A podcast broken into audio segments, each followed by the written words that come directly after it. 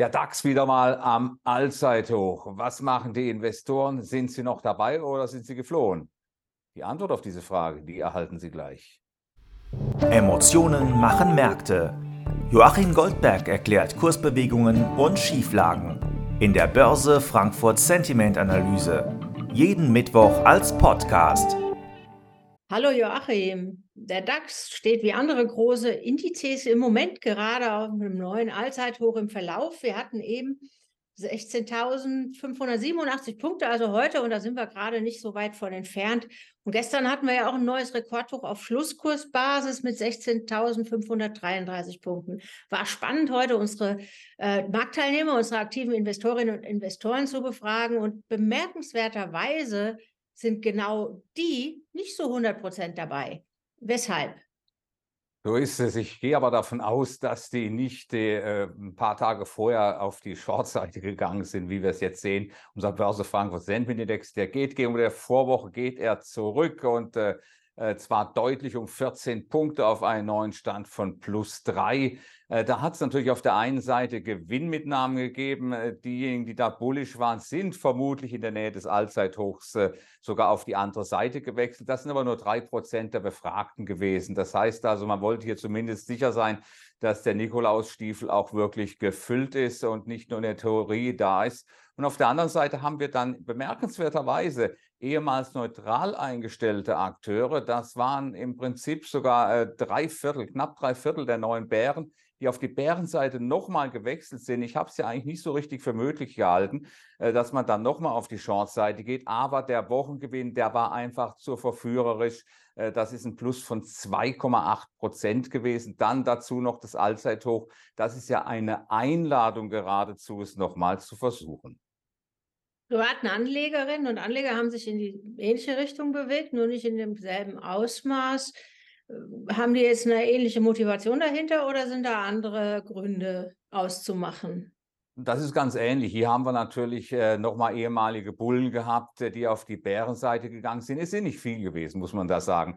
Es sind äh, drei Prozent äh, aller Befragten gewesen, die von bullisch direkt nach bärisch gegangen sind. Die Motivation dürfte ähnlich gewesen sein. Das ist natürlich vielen auch zu schnell nach oben gegangen. Man muss natürlich eines sehen, dass wir jetzt nach dem guten November sogar äh, nochmal zu Anfang Dezember einen draufsetzen. Und auch hier diese kleine Einladung. Wir haben es ja schon in der Vorwoche gesehen, dass die Privatanleger sich sogar, wenn auch nicht mit riesengroßen Positionen, sich von Long nach Short begeben. Äh, ein paar liegen leider schon schief äh, gegenüber der Vorwoche und die neu dazugekommen, die sind natürlich vermutlich äh, zumindest ganz leicht nur Minus, weil wir eben diesen jetzt heute auch diesen kleinen DAX-Anstieg zu sehen bekommen haben. Was sind deine Erwartungen für die kommenden Tage? Können wir uns da oben halten mit dem Aktienpreisniveau oder eher nicht? Hm, ja, das, Edda, das ist eine gute Frage. Zumindest äh, kann man eins sagen, dass sich die Situation stimmungstechnisch für den DAX nochmal verbessert hat, aber jetzt nicht ohne Impuls von dieser Stelle aus. Also diejenigen, die hier auf die Shortseite gewechselt sind, die versuchen natürlich bei einem nennenswerten Rücksetzer, den wir in der vergangenen Sentimentwoche nicht zu sehen bekommen haben, bei einem nennenswerten Rücksetzer natürlich wieder einzudecken. Und dieser nennenswerte Rücksetzer ist dann nennenswert, wenn er so in einer Größenordnung bis 16.100 äh, oder 16.150 stattfinden würde. Ob das so kommt, ist, äh, steht in den Sternen. Das ist ja die große Frage, wer tatsächlich hier den DAX äh, so weit oben erhält. Denn es ist bemerkenswert, trotz der Abgaben der institutionellen Investoren ist der DAX nicht runtergegangen, sondern eher ein Stückchen hoch. Das heißt also, hier kann es sich natürlich um langfristige Kapitalzuflüsse handeln. Und zum anderen kann man natürlich unter Umständen auch spekulieren, dass diese neuen Short-Positionen gar nicht so riesengroß sind, sondern eher so Versuchsballons darstellen.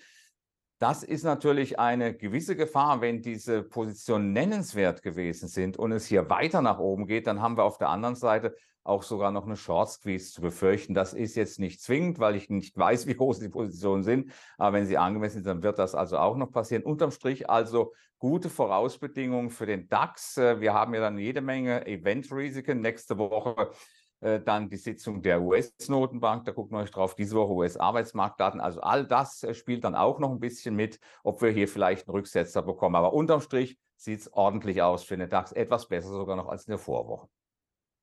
Danke dir, Joachim. Und jetzt vielleicht möchte ich heute möchte ich mit einem kleinen Hinweis an alle schließen, die diesen Kommentar am Nikolaustag, an dem heutigen Mittwoch hören.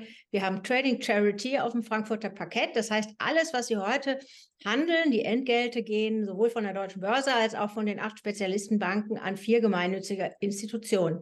Wenn Sie also Joachims Analyse jetzt animiert hat, was zu tun, aktiv zu werden, dann handeln Sie doch mal in Frankfurt und helfen Sie uns, dass diese Spendensumme möglichst groß wird.